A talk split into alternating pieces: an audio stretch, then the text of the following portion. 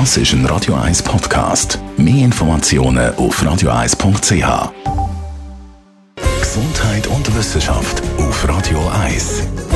Besonderes ist am Abend Nacht ein Mate-Tee, sehr beliebt. Der kalt ist bei den Clubgängern sehr, sehr beliebt. Ein paar trinken dann einfach so, andere tun zum Beispiel noch Wodka drin oder Rum etc. Und jetzt zeigt eine aktuelle Studie, dass ein kalter Mate-Tee beim Abnehmen hilft. Bekannt ist bisher, dass das Getränk aus Südamerika eine Vitaminbombe ist und unseren Kreislauf so ein bisschen pusht. Mate-Tee ist eigentlich auch gar kein Tee, sondern streng genommen ein Aufgussgetränk.